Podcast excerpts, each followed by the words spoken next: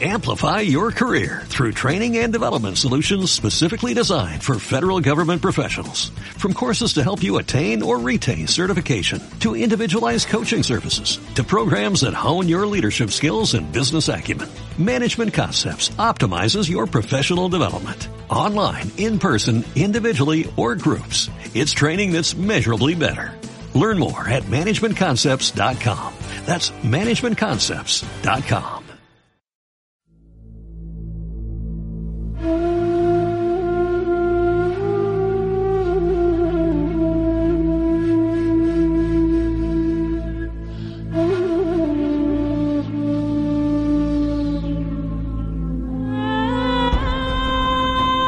Saberlo todo.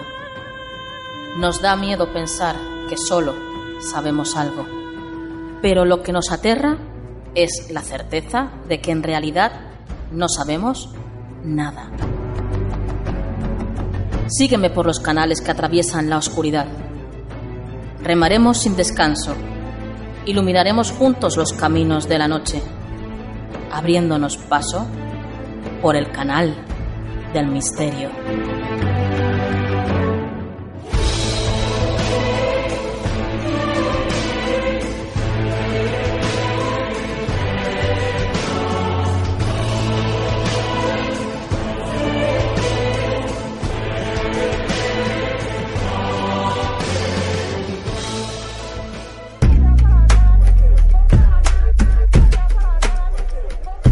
Buenas noches, misteriosos. Soy Nuria Mejías y esto es Canal del Misterio.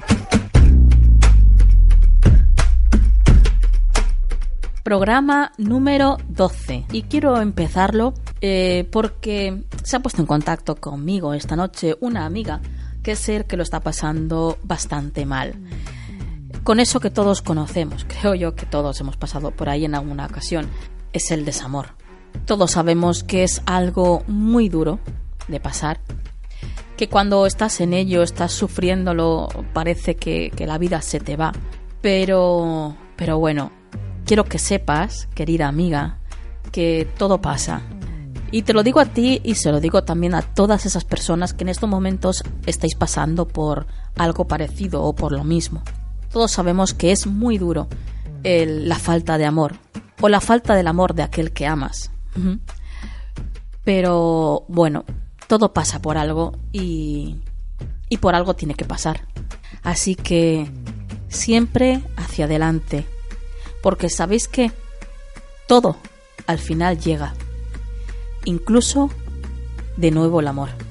Así que ya sabéis que se cierra una puerta y se abre una ventana.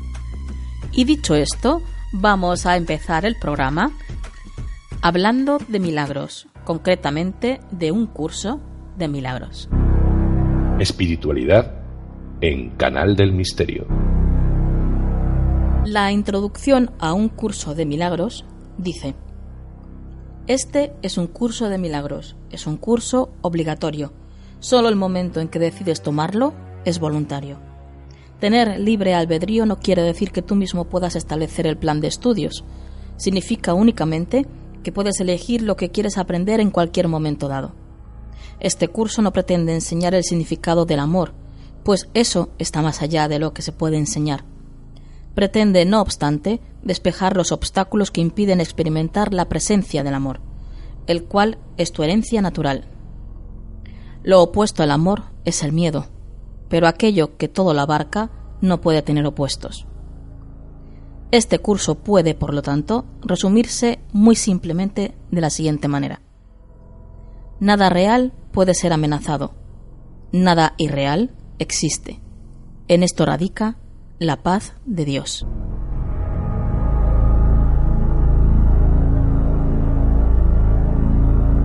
Y para hablarnos de este curso de milagros está con nosotros Luis Enrique de las Peñas.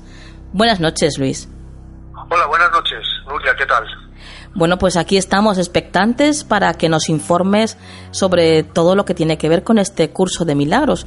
¿Cómo, cómo se origina este método?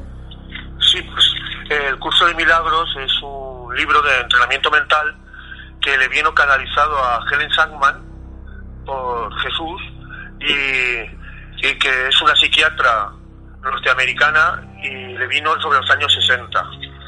Se compone de tres libros. El libro se compone, digamos, de un texto que tiene aproximadamente unas 700 páginas, un libro de ejercicio con unas 500 y un manual para el maestro que consta de 100 aproximadamente. Sí. Mm, dinos, las partes que tiene el libro, ¿en qué constan? Pues el entrenamiento mental, eh, el primer libro, el de texto, es eh, fundamentalmente teórico y lo que trata es de los conceptos, digamos, básicos que el sistema de pensamiento del curso quiere que la mente que entrena, se entrena descubra. El texto, que viene después del teórico, pero que del texto, digamos, del, del teórico, es eminentemente práctico. Y entonces consta de 365 lecciones para cada día del año, en que uno va ahondando en ese nuevo sistema de pensamiento y tiene que ir poco a poco en la vida cotidiana, ir entrenando la mente. Pero antes de pasar y avanzar más, eh, dinos, Luis, mm, ¿cuál es el propósito de este método? ¿Por qué llegó a él su descubridora? Y cuéntanos un poquito sobre su vida. Pues bueno, Helen Sandman esto, era psiquiatra en, la Universidad de Columbia, en la ciudad de Nueva York, y tenía un compañero que se llamaba William Telford, y se ve que trabajaban juntos. Y entonces se ve que tenían bastantes roces y en uno de, de esas se ve que ella le vino la idea de que esto, esto podía ser más fácil, podía ser de otra manera. Y a partir de ahí, al poco de esa experiencia, le vino una voz y le dijo, escribe, esto es un curso de milagros. Y el propósito del curso de milagros es que hay una manera diferente de relacionarse y el, descubrimiento de la experiencia universal del amor de Dios. Para pasar de la relación especial que normalmente suelen tener, los, suelen tener los seres humanos entre ellos a una relación santa de completa, digamos, confianza y apertura en el espíritu. ¿Tiene algún tipo de duración establecida el curso? Bueno, el curso eh, lo puedes leer como quieras. O sea, lo que sí que tiene establecido es que como mínimo entrenes la mente ese, esos 365 días que más o menos son, o sea, exactamente, digamos, lo que pasa es que no es necesario que empieces el 1 de enero, sino cuando tú empieces el curso tienes que hacer 365 días de entrenamiento mental. Sí. Como mínimo, porque también en caso necesario, si uno ve que las lecciones se atasca en alguna, puede repetirla. Lo que no puede hacer el curso, lo que te dice que no hagas porque no sería, digamos, idóneo, es hacer más de una lección, más de dos lecciones, digamos, en el día, solamente una por día.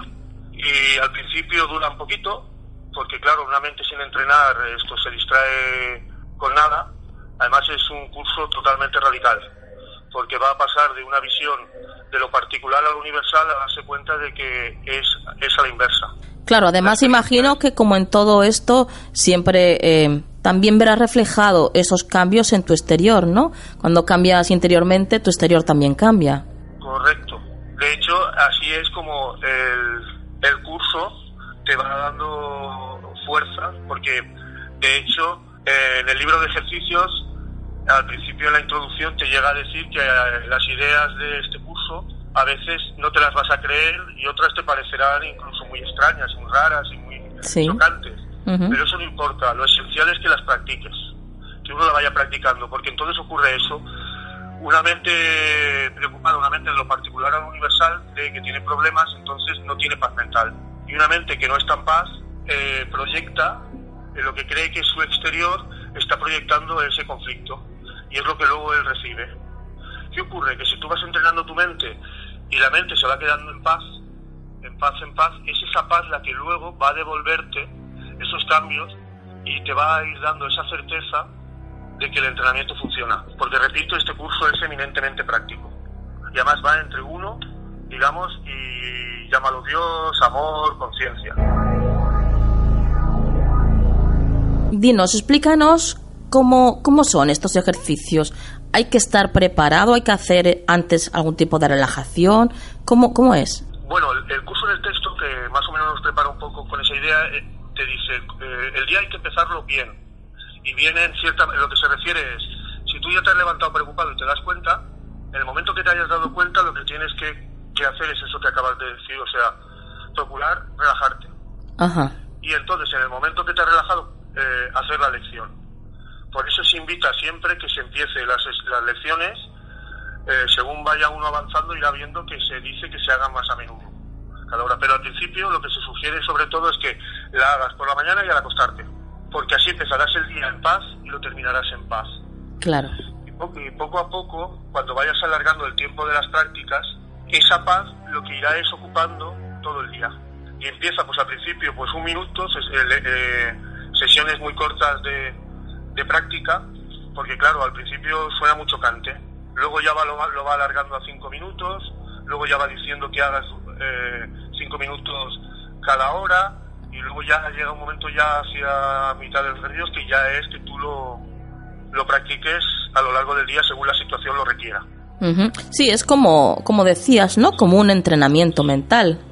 Sí, sí. Y tú impartes este curso, ¿verdad, Luis? Sí, eh, en Valencia, capital, y en Torrente, en un centro de, de unos compañeros que también hacen yoga y, y Vedanta Advaita. Y-. ¿Y cuál es eh, la experiencia desde, desde tu parte, ¿no? Como maestro. ¿Cuál es tu experiencia con tus alumnos? Sí, ¿Te sorprenden pues- o qué? Sí, sí, no, es, es como dice, eh, es una satisfacción interna y, y vivir en paz y, y, claro, ir viviendo deshaciendo el miedo. Vas siendo feliz, pero feliz genuinamente. Que la experiencia es porque el curso lo que propone es que el maestro de Dios eh, es, es aquel que una vez ha completado los ejercicios y ve los intereses del próximo como los suyos propios, lo que ocurre es que comienza a extender esa paz, esa dicha, ese amor que, que comienza a descubrir en su interior y que sabe que todos tienen. Entonces el curso pone un matiz muy esencial y es, como siempre estamos enseñando, todo el mundo está enseñando, en el fondo todo el mundo es maestro. Claro. Y, y- y lo que pasa es que el maestro en el mundo eh, es aquel que cree que está adquiriendo, o sea, está enseñando algo que otro que otro no tiene y el alumno quiere llegar a ser maestro para adquirir algo que no cree que tiene y cuando lo tenga lo podrá dar. Sin embargo, el matiz que habla el curso de milagros es el maestro de Dios es todo aquel que, que- que se propone serlo porque quiere que su prójimo, al igual que él mismo, experimenten esa dicha.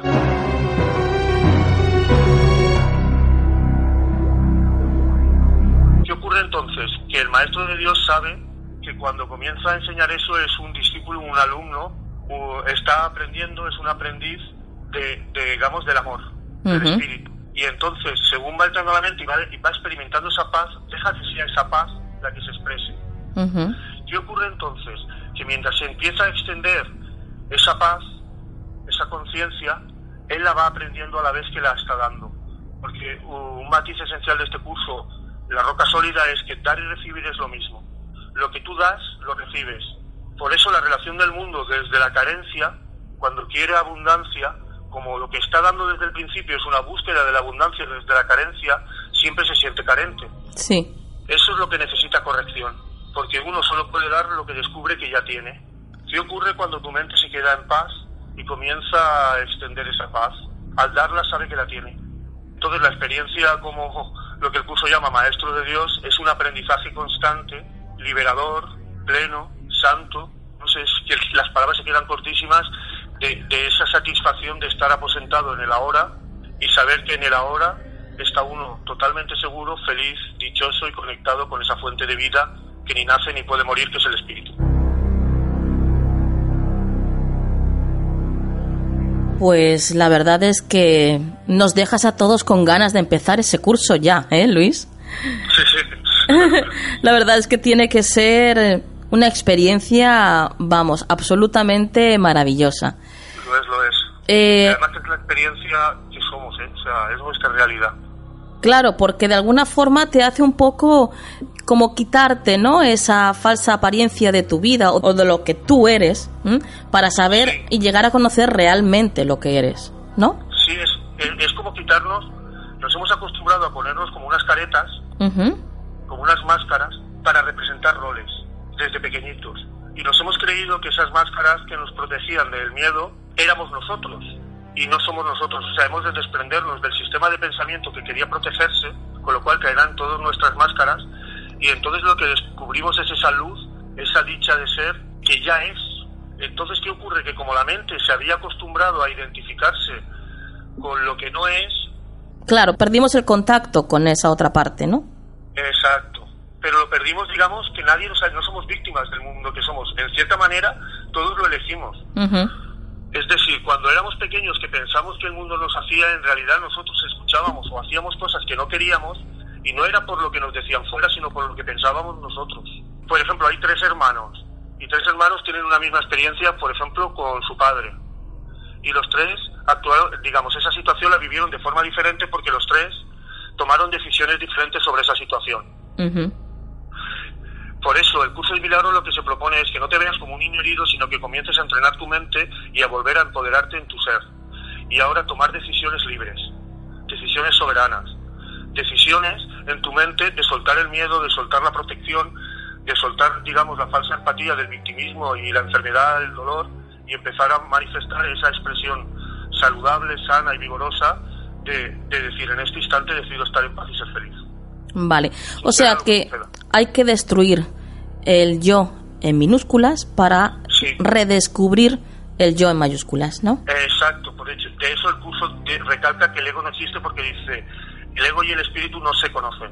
Por eso el curso habla de que este mundo perceptual, desde la idea de los yoes separados, es ilusorio. Pues eh, Luis, te agradezco muchísimo que hayas estado esta noche con nosotros.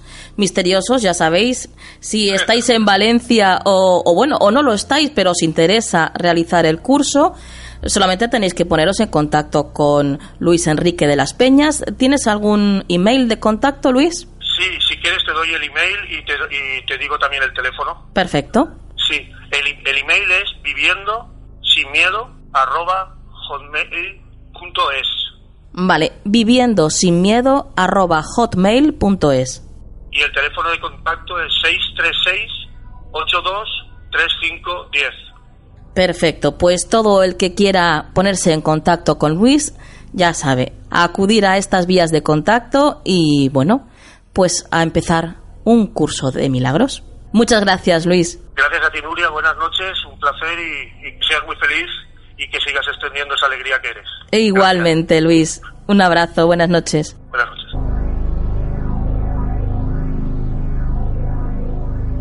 ¿Quieres ponerte en contacto con nosotros?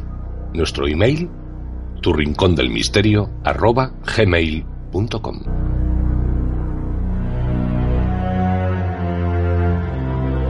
Hay misterios que son tan rocambolescos, extraños y sin resolver que hacen que te pares a pensar el porqué de las cosas. El caso de Elisa Lam es uno de ellos. En febrero de 2013, esta estudiante de 21 años de edad de Vancouver, Canadá, fue encontrada muerta en el interior del tanque de agua de la azotea del Hotel Cecil en Los Ángeles. Elisa es la protagonista de un vídeo que yo creo que a estas alturas hemos visto todos, un vídeo en el que se la veía entrar en un ascensor y por sus gestos parecía que iba huyendo de alguien. Pero vamos a saber más sobre la vida de Elisa y sobre su trágico final. Aluriel Vera está esta noche aquí para contárnoslo todo. Buenas noches, Aluriel. Buenas noches, Nuria y misteriosos. Así es, Nuria. Hoy comentaremos el caso de Elisa Lam. Ese vídeo que circulaba y aún circula por la red donde nos diera la sangre al verlo, por lo misterioso y la inquietud que desata, y sobre todo porque es un caso sin resolver y no sabemos lo que le pasó realmente a Elisa Lam. ¿Y quién era Elisa Lam? Elisa Lam nació el 30 de abril de 1991 en Vancouver. Era hija de inmigrantes chinos que trabajaron muy duro para darle una vida más sosegada y tranquila. Elisa era una chica extrovertida, hacía amistades con facilidad y se denominaba una romántica, en algunas redes sociales colgaba sesiones de películas cursis que veía muchas tardes. Se distinguió desde siempre por ser una estudiante aplicada, sacaba muy buenas notas y se convirtió en el orgullo de la familia. Tenía un joven novio chino, compañero de universidad, llevaban juntos bastante tiempo.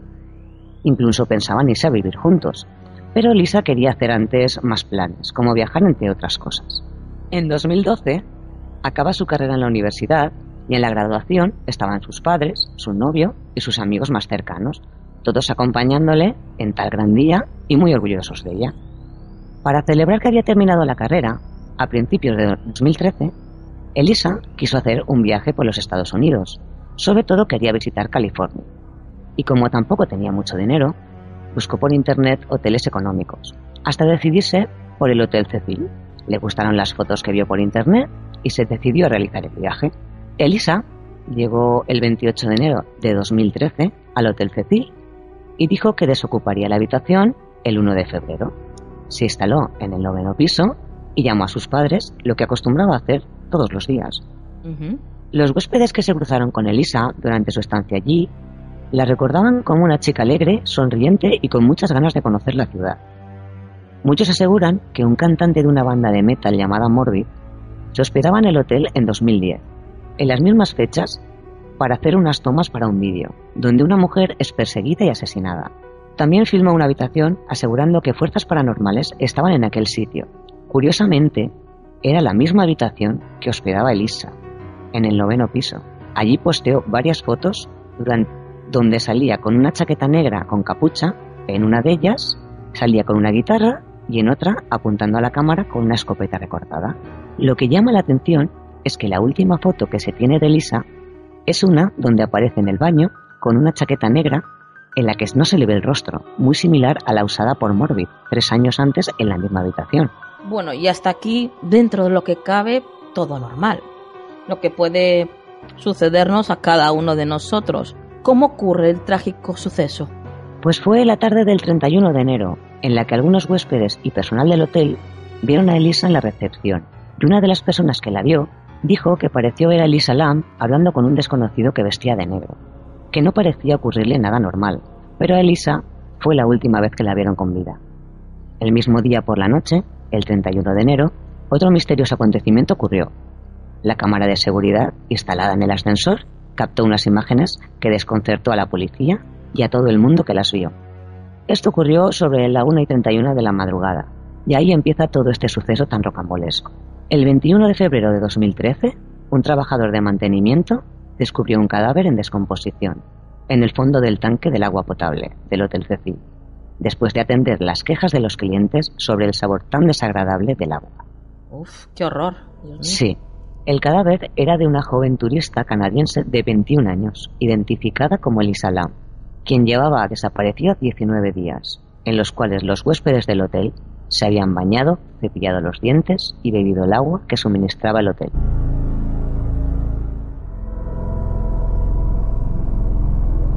El vídeo de tres minutos publicado en YouTube muestra a Elisa presionando todos los botones del ascensor y a la espera de que se mueva. Al ver que las puertas del ascensor no se cierran, comienza a comportarse de manera muy extraña. Vamos a colocar el enlace al vídeo en nuestro grupo de Facebook Canal del Misterio para que todos nuestros oyentes puedan verlo y así podáis ver pues eh, todo de primera mano. Lo que vais a poder contemplar es como Elisa entra en el ascensor y aparentemente presiona todos los botones. Ella espera a que pase algo, pero por alguna razón la puerta del ascensor no se cerró. Empieza a mirar a su alrededor como si ella estuviera tratando de esconderse de alguien. Durante unos segundos Elisa da un paso a la derecha y se asoma con, mucho, con mucha precaución hacia el lado derecho del pasillo. Sale del ascensor, mira a la izquierda, sin dejar de vigilar, hace unos movimientos extraños con las manos, como si estuviera intentando explicarle algo a alguien. Da un paso atrás, entra en el ascensor, en el que la puerta está abierta todo el tiempo. Entonces la puerta del ascensor se cierra y parece empezar a trabajar de nuevo con normalidad. Y para en otro piso donde se ve una pared roja con blanco. Así lo recoge la cámara de seguridad. Inmediatamente, después de los acontecimientos del vídeo, Elisa, al parecer, tuvo acceso a la azotea del hotel. Subió a un depósito de agua y de alguna manera terminó ahogada en él. Su cuerpo fue encontrado dos semanas después de su muerte, después de que los huéspedes del hotel se quejaron del sabor y color del agua. Madre mía. Al ver el vídeo de vigilancia, la mayoría de la gente llegó a la conclusión de que estaba bajo la influencia de drogas o alcohol. Sin embargo, Elisa no tenía un historial de uso de drogas y su autopsia concluyó de que no, hay, no habían drogas en el cuerpo. Cuando uno mira el contexto y las circunstancias de esta muerte, las cosas se vuelven mucho más misteriosas. La verdad es que sí. Sí. Es, es espeluznante la muerte que tuvo Elisa y lo aterrorizada que se la ve en el vídeo, ¿no? Como acabamos de ver. Pero creo, Luriel, que el hotel tiene un currículo de sucesos extraños con anterioridad, ¿no es así? Efectivamente, Nuria. El hotel fue construido en el año 1920 para atender a los hombres de negocios que llegaban a la ciudad y pasaban una o dos noches. El Hotel Cecil fue eclipsado rápidamente por los hoteles más glamurosos. Situado cerca de la famosa zona Skid Row, comenzó a alquilar habitaciones a precios baratos, una política que atrajo a una multitud indeseables. La reputación del hotel rápidamente pasó de sospechoso a mórbida, cuando se hizo notorio por sus numerosos suicidios y asesinatos, así como el alojar asesinos en serie famosos. Parte de su historia sombría involucra a dos asesinos en serie, Richard Ramírez y Jack Unterweger, que se ahorcó en su celda el mismo día que ingresó en prisión. Ramírez, etiquetado como Next Tucker, acechador de la noche, se encontraba alojado en el Hotel Cecil en 1985. En un edificio lleno de transeúntes, pasaba desapercibido mientras acechaba y mataba a sus 13 víctimas femeninas. Vaya. Jack Unterweger era un periodista que, que cubría el crimen de Los Ángeles para una revista austriaca en 1991. Jack es acusado de matar a tres prostitutas en Los Ángeles, mientras era huésped en el Cecil, y en cada caso el sujetador lo convirtió en un nudo corredizo. Unterweger fue interrogado sobre los asesinatos y obviamente lo negó todo. Además, el Hotel Cecil llegó a ser patrocinado por Elizabeth Short, también conocida como la Dalia Negra, actriz que apareció descuartizada el 15 de enero de 1947. En los años 50 y 60, el Hotel Cecil era conocido como un lugar en donde la gente iba a saltar de una de las ventanas del hotel para suicidarse. De hecho, Helen Gurney, de unos 50 años, saltó desde una ventana del séptimo piso, acabando en la marquesina del Hotel Cecil en 1954. Vaya, qué curioso, ¿no? Otro lugar entonces famoso por sus suicidios, como el bosque de los suicidios del que estuvimos hablando en un anterior programa, que nos lo trajiste todo el tema, Luriel. Así es, Nuria, pero es que esta lista no queda ahí. Aún hay más. Mira, Julia Moore saltó desde la ventana de su habitación en la planta octava en 1962. Pauline Oten, de 27 años, saltó desde una ventana del noveno piso tras una discusión con su exmarido en octubre de 1962.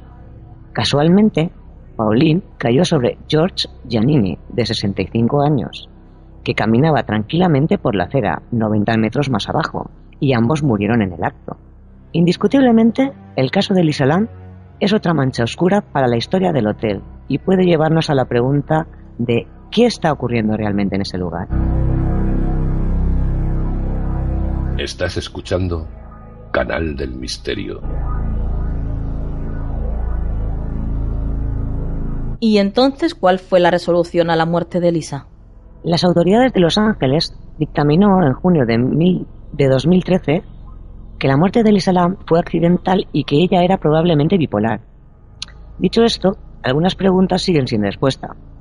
¿Cómo Lisa, que obviamente no estaba en su sano juicio, termina en un tanque de agua del hotel, una zona que es de difícil acceso? Porque por lo visto, en el área de la azotea está protegida por un sistema de alarma Sí. Y el tanque de agua es difícil de alcanzar, mide unos 3 metros. Y se necesita una escalera para acceder a ellos. Y es muy difícil que entre una persona sola, sin ayuda, y alguien con la complexión tan delgada como Elisa, tuviera acceso a, los tanques. Y una tapa metálica con, sin bisagras que hay que desmontar, quitar y luego volver a colocar. La tapa, claro, porque estaba tapado. Es, efectivamente. La verdad es que sí, tal y como lo comentas, sería bastante difícil de hacer todo eso, vamos. Efectivamente, eh, sin escalera, el tanque lleno con tres partes de agua, resulta difícil o casi imposible que una persona sin materiales ni ayuda pueda realizar. Sí. En estos casos de muertes extrañas, las autoridades han sido muy reservadas y no transparentes durante esta investigación. ¿Qué es lo que ocurrió realmente aquí? ¿Por qué estaba Lisa Lamb actuando de forma tan extraña en el ascensor? ¿Por qué el Hotel Cecil es un caldo de cultivo para este tipo de historias. El misterio parece ser total y las autoridades no parecen estar queriendo investigar más. Tal vez debería citar aquí el tema que aparece en los carteles de la película Darkwater, eh, película que guarda una gran similitud con el caso de Lisa, y es que como se dice en ella, algunos misterios no están destinados a ser resueltos. Pues sí, así es. Eh, todo un misterio, Aluriel, el que nos has traído esta noche, Gracias por ofrecernos estos minutos y hacernos disfrutar como tú sabes. Gracias a ti, Nuria, y a todos los misteriosos que nos siguen cada jueves. Buenas noches. Buenas noches.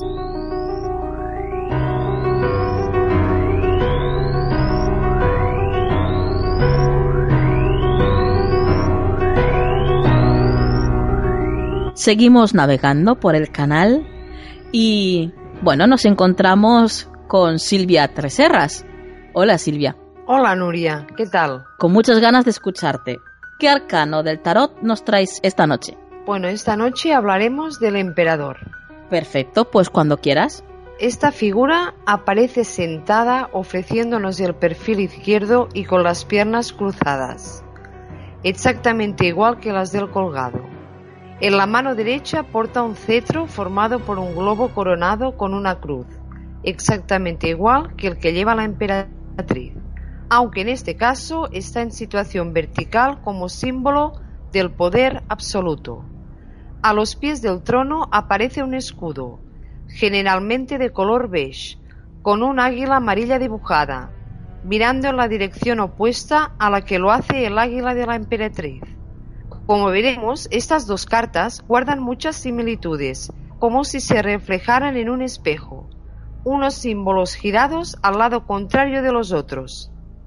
El emperador muestra largos cabellos y barba, ambos de color blanco, aunque hay autores como White que lo representan de color castaño o rojizo. su, su traje es azul y la capa roja.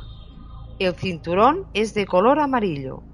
En algunas barajas, el emperador lleva en la mano izquierda una esfera, en la, que, aparecen el sol y la luna. En el tarot de Marsella, el trono es casi siempre un cubo de oro, aunque otros autores lo representan como un gran sillón. Se considera que esta figura es el rey de las cosas terrenales, sobre todo lo material y todo lo que es corpóreo y tangible es en contraste con la emperatriz que parece que posee unas condiciones más espirituales. Emperadores famosos fueron el del Tarot de Marsella, el de White, el de Cour de Gebelin, el de Dalí y el de Falconier, con clarísimas connotaciones egipcias. Antiguamente se consideraba que cruzar una pierna sobre la otra era patrimonio de los reyes y por eso se representa de este modo al emperador, para dar a su figura el empaque y la prestancia necesarios. El cinturón que lleva indica que es prisionero de la sociedad a la que le ha tocado dirigir, y por eso descansa sobre él su mano izquierda. Aunque es el soberano sin lugar a dudas, también es el prisionero de su propio deber. Este personaje, que es entre otras cosas el guardián por antonomasia, conoce perfectamente la misión que le ha sido encomendada, que él hace que se realice a través de su propio poder. Una descripción muy acertada es la de Eberhard, que nos dice, recuerda, hijo de la tierra, que nada puede resistirse ante una voluntad firme cuyo motor sea la ciencia de lo verdadero y de lo justo. Luchar para que se alcancen estas metas constituye un deber más que un derecho. El hombre que triunfa en esta lucha no hace sino cumplir con su cometido terrenal, y quien sucumbe dedicándose a ella se asegura la inmortalidad. Según Wright, el emperador tiene las siguientes facultades: voluntad, derecho, poder, firmeza, energía, concentración, constancia, rigor, exactitud, seguridad y equidad, entre otras. Perfecto. ¿Y en el terreno personal, Silvia, qué representa? En el terreno personal es un espíritu dominante que ejerce su influencia sobre los demás y que no se deja influir en sus juicios. No se fía de otra cosa que no sea el razonamiento y la equidad. Se le atribuyen virtudes como la autoridad, la fortuna y la madurez mientras que si aparece invertida significa ineficacia y carácter débil, entre otras cosas. El emperador sobre todo indica que la fuerza de voluntad, el ojo y la autoridad concretarán los proyectos y que la seguridad en uno mismo es muy importante para lograr estas metas. Será un buen momento para afianzar relaciones con un matrimonio o por el contrario en dejarlas atrás para seguir avanzando puede producirse una boda o convenio que hará la situación todavía más estable. Con los amigos tendremos relaciones basadas en la confianza y la seguridad. Por otro lado, pondremos fin a una relación que no nos resultaba nada satisfactorio. Genial. ¿Y en el terreno profesional y económico? Muy buenas perspectivas para ganancias de origen material. Conseguiremos triunfar sobre las adversidades que se nos presenten. Veremos cómo nuestros ingresos irán aumentando poco a poco. Si hemos invertido anteriormente, nuestro negocio crecerá como la espuma. Esta vez seremos el fruto de nuestro esfuerzo realizados anteriormente. ¿Y en el terreno de la salud, qué querría decir este arcano? En el terreno de la salud disfrutaremos de un estado de salud bueno, que todo será derroche de energía. Esta situación puede ser permanente siempre que vigilemos la alimentación y la presión. Así que la conclusión de este arcano, del arcano del emperador, sería esta carta es como un espejo, como bien hemos dicho al principio. Con fuerza y determinación podremos hacer importantes cambios en nuestra vida, en todos los aspectos, que son necesarios para nuestro avance. Recogeremos los frutos de nuestros esfuerzos anteriores.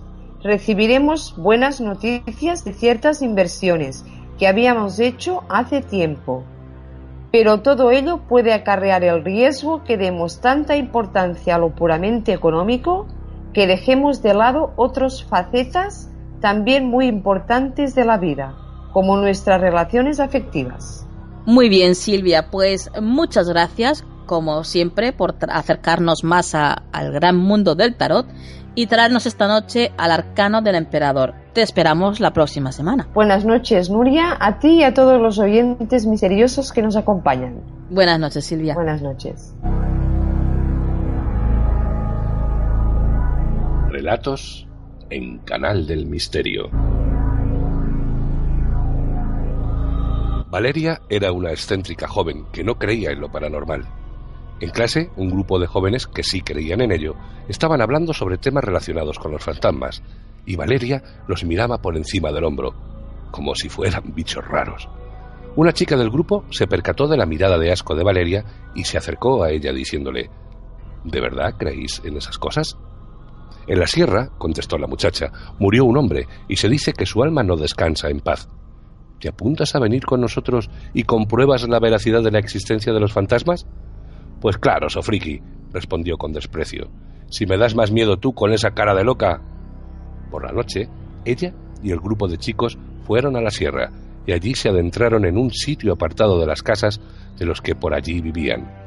Uno de ellos sacó de la mochila una ouija y una copa, la puso en el suelo e invitó a Valeria y al resto del grupo a poner los dedos sobre la copa que se encontraba ya boca abajo. Una chica dijo, Espíritus en pena, presentaos ante nosotros y haced creer a la incrédula Valeria. Yo os convoco desde el mundo de los vivos hasta la penumbra de los lagos de fuego. Valeria, sin quitar el dedo de la copa, miraba a la chica con desprecio. Esto es una estupidez. Dejémoslo ya. ¿Creéis que me voy a asustar por esto? De repente, un viento fuerte y frío azotó la zona donde estaban. Una luz resurgió del tablero y una llama absorbió a Valeria. Los demás chicos y chicas salieron corriendo de allí como alma que lleva el diablo.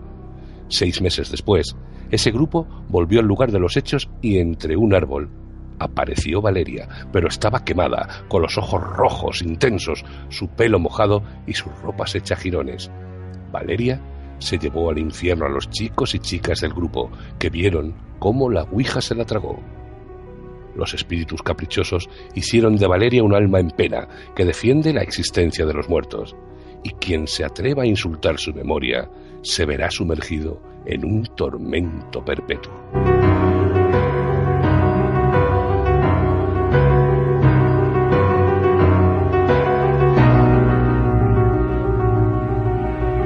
Personajes históricos en Canal del Misterio. Y como lo prometido es deuda, en su día os dije que os hablaríamos de una de mis consideradas maestras, Madame Blavatsky, en relación a un texto que os conté en, creo recordar que fue el episodio número 3 del programa. Eh, decía así el texto, la muerte no existe y el hombre jamás sale de la vida universal. Aquellos a quienes creemos muertos viven todavía en nosotros, como nosotros vivimos en ellos. Cuanto más uno vive por sus semejantes, tanto menos temor debe tener en morir. El que vive por la humanidad hace más aún que aquel que por ella muere. Como os decía, esta cita es de Blavatsky y está recogida en su libro Isis sin velo. Y para hablarnos de esta gran mujer y esta gran alma, ¿quién mejor que otra gran mujer y otra gran alma? Claro, María Toro. Buenas noches, María. Hola, buenas noches, Nuria. Antes que nada, quiero darte las gracias, María, por traer esta noche la vida de este personaje, ya que estoy convencidísima de que si ya de por sí adoraba su sabiduría, después de todo lo que vamos a descubrir sobre ella contigo, seguro que va a ser mm, de lo más gratificante. Pero cuéntanos, para que más gente la conozca, ¿quién era Madame Blavatsky? Sin duda una mujer increíble y excepcional. Su nombre fue Elena Petrovna Blavatsky, más tarde conocida como Madame Blavatsky, fue la primogénita de una aristócrata familia. Su padre era un varón de linaje germano de apellido von Hahn.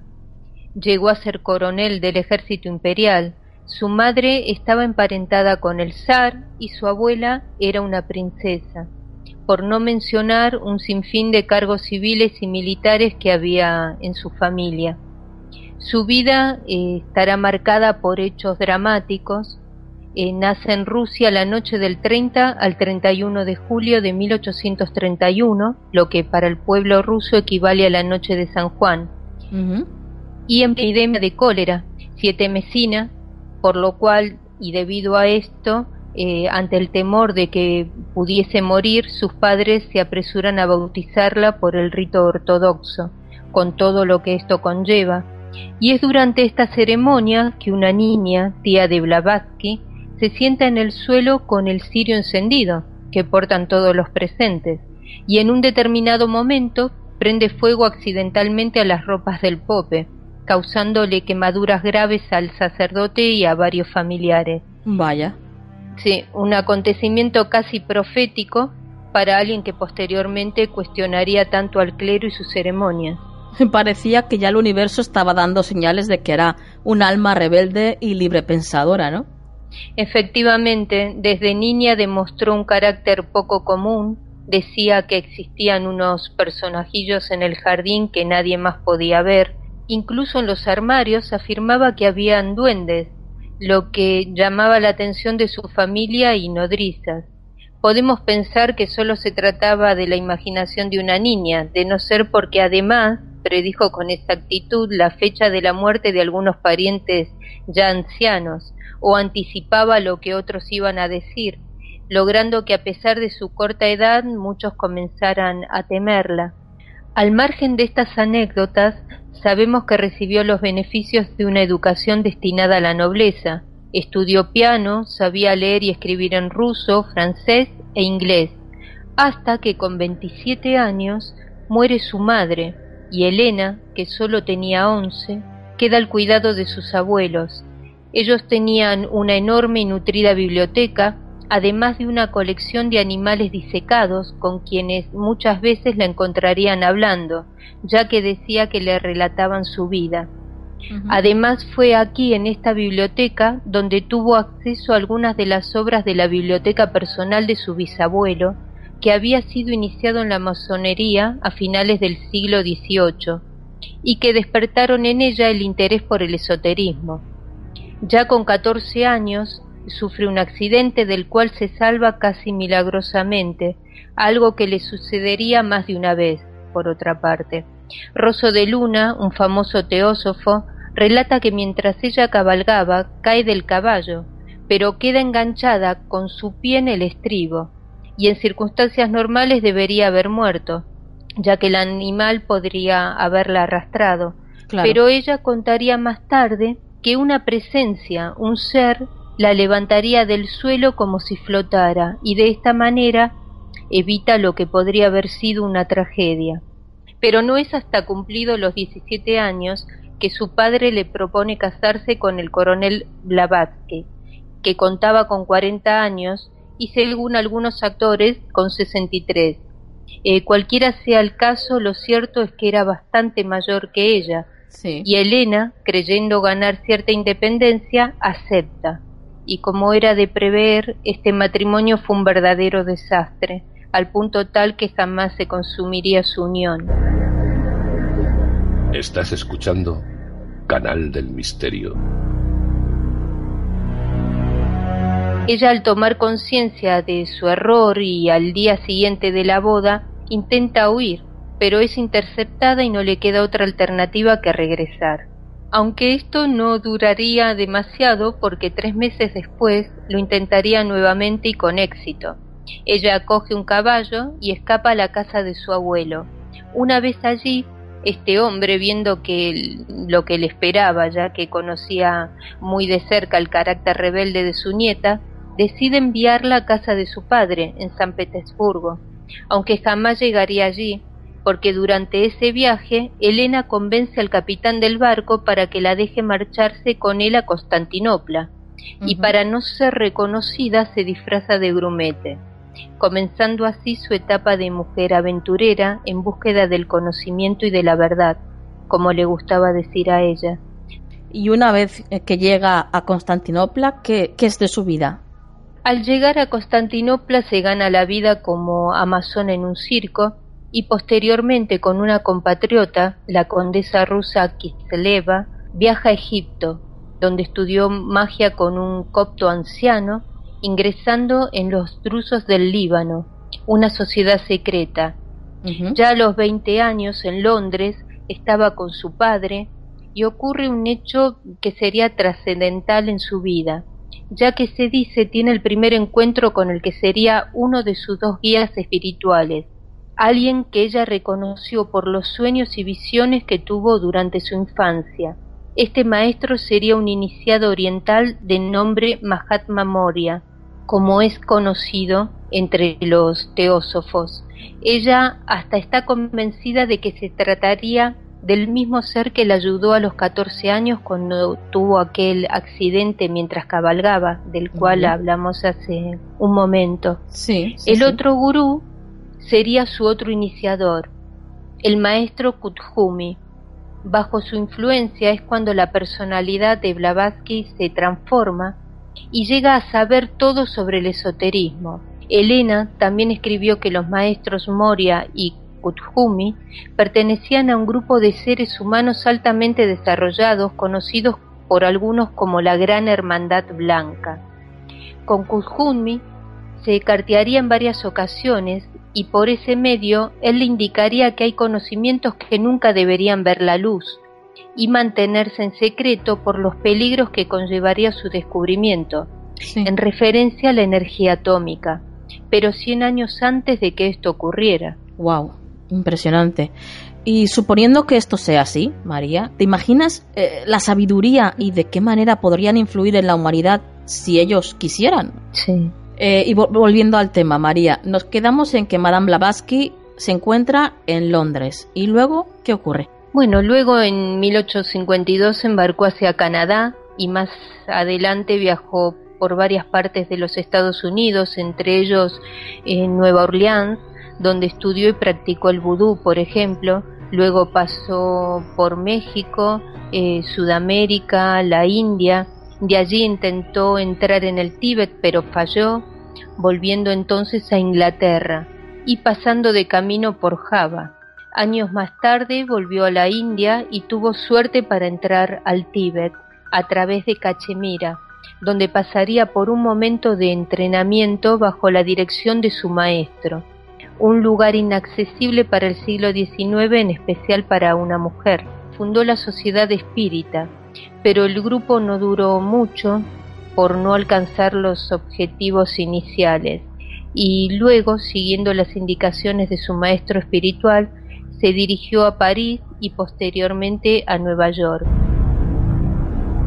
Allí es donde conoce al coronel Henry Olcott, los dos se interesan mucho por el espiritismo, por el hecho de ponerse en contacto con entidades invisibles.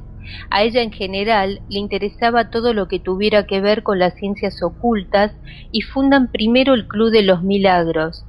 que posteriormente va a derivar en la Sociedad Teosófica, fundada en 1875, que es la primera organización en Occidente que difundió la adopción de creencias y prácticas religiosas de la India.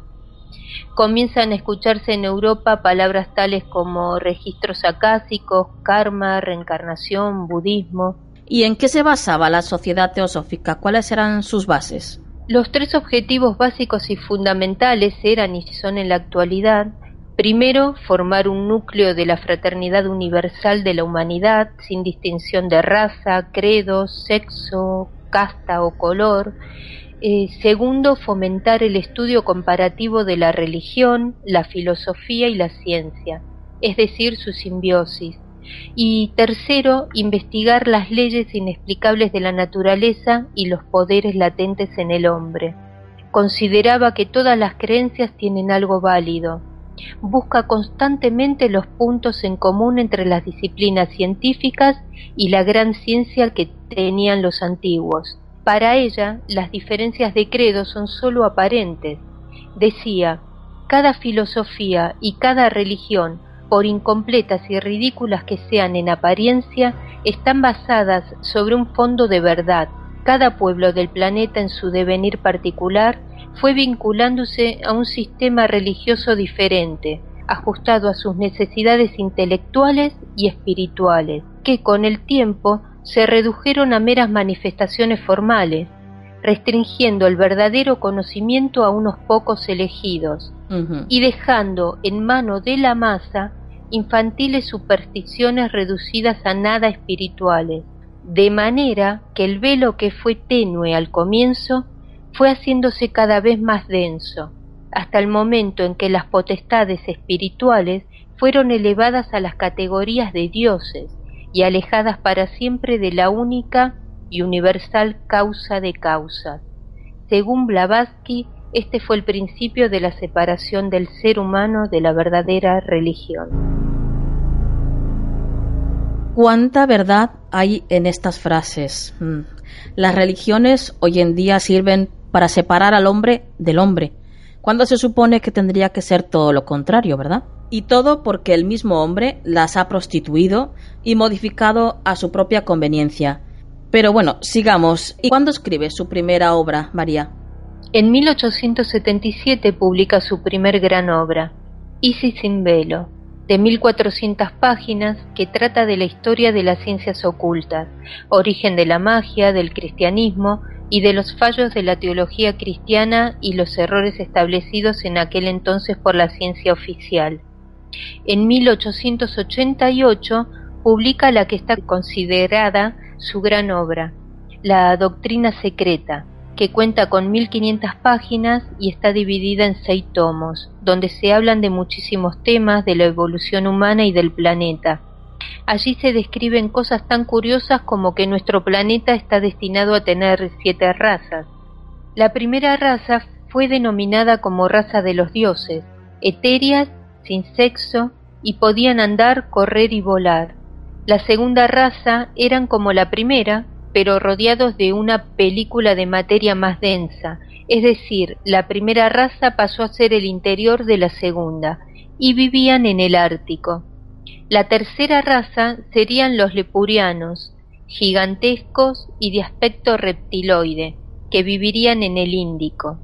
La cuarta raza fue engendrada por la tercera raza, su lenguaje era aglutinante y la cuna de esta raza fue la Atlántida. La quinta raza es nuestra actual raza y se estableció en Asia Central, en donde habitó por largo tiempo y se ramificó en diversas direcciones. La sexta raza está por venir y estará caracterizada por su desarrollo espiritual, por adquisición de un sexto sentido. Las características del sexo gradualmente desaparecerán y en teoría se establecerán en lo que conocemos hoy como América del Norte, en la tierra que ocupará su lugar luego de su destrucción. La séptima raza se caracterizará por su completo desarrollo espiritual y la adquisición de un séptimo sentido, y se establecerán en el sitio que emergerá posteriormente a la destrucción de América del Sur. tras dos obras y casi 3.000 páginas, la incógnita está servida, porque en ambas se hacen citas textuales y referencias de cerca de 1.400 libros que Elena Blavatsky no tenía de manera física. Entonces, ¿cómo lo había hecho? ¿Cómo había accedido a todo ese conocimiento?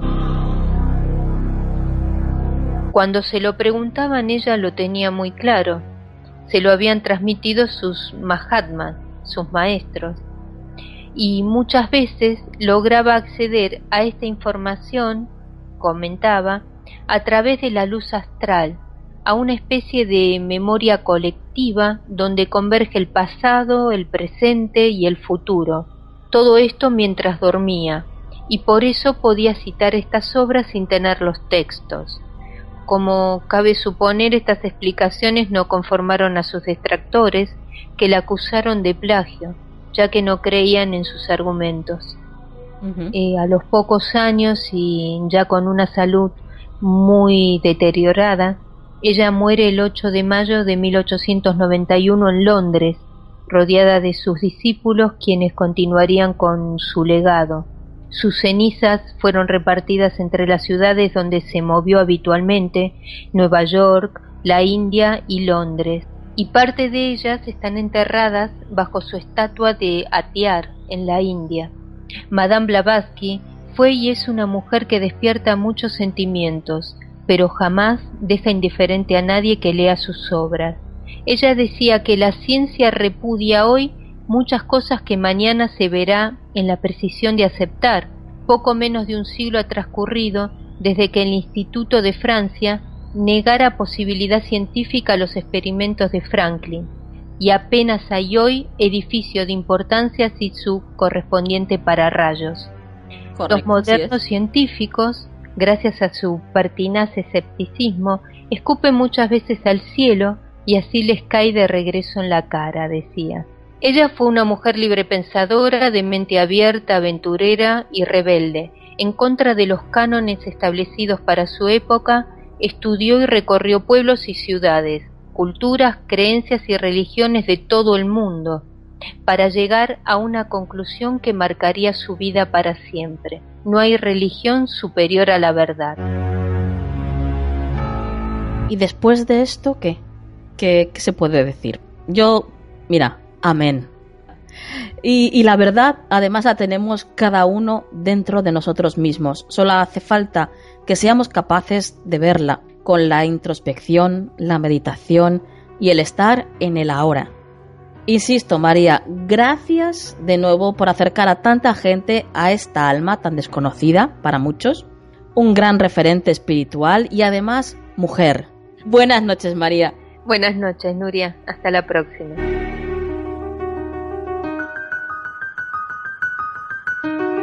Bueno, misteriosos, pues hemos acabado el programa de hoy. Ya ha pasado una hora llena de misterios, de relatos, de personajes a los que hemos conocido un poco mejor y de en qué consta, por ejemplo, un curso de milagros. Espero que lo hayáis pasado bien, que hayáis aprendido con nosotros, igual que nosotros hemos aprendido y recordaros que estamos en las redes sociales, en Facebook como Canal del Misterio, en Twitter somos Canal Misterios, nuestro email es turrincondelmisterio.com y nuestra web www.canaldelmisterio.com. Ahí os esperamos si queréis poneros en contacto con nosotros, escribirnos vuestras experiencias, eh, pedirnos que hablemos sobre algún tema en concreto, lo que sea. Ahí estamos para vosotros, como tiene que ser. ¿eh? Como siempre, recordaros que tenemos nuestro canal de iVoox. Nos buscáis poniendo CDM en el buscador y ahí sale nuestro podcast. Os pedimos desde aquí que le deis a, me gusta y que comentéis porque eso, bueno, pues nos ayuda. ¿eh? Y además que queremos saber lo que opináis sobre el programa, tanto lo, lo bueno como lo malo, ¿eh? Todo. Y recordaros que nos podéis escuchar en directo todos los jueves a las 22 horas en nuestra web www.canaldelmisterio.com o en Misterio FM también en TuneIn. Y darles las gracias, como no, al resto de radios que nos emiten, a Radio DDC, Edenex y Radio Libre FM. Muchas gracias por hacer que nuestras voces lleguen un poco más lejos.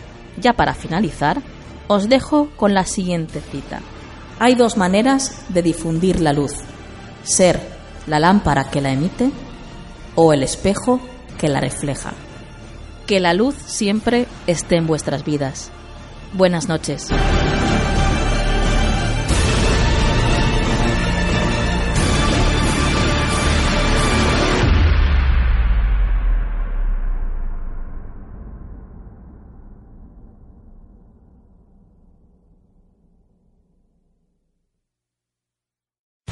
Amplify your career through training and development solutions specifically designed for federal government professionals. From courses to help you attain or retain certification, to individualized coaching services, to programs that hone your leadership skills and business acumen, Management Concepts optimizes your professional development. Online, in person, individually, or groups, it's training that's measurably better. Learn more at managementconcepts.com. That's managementconcepts.com.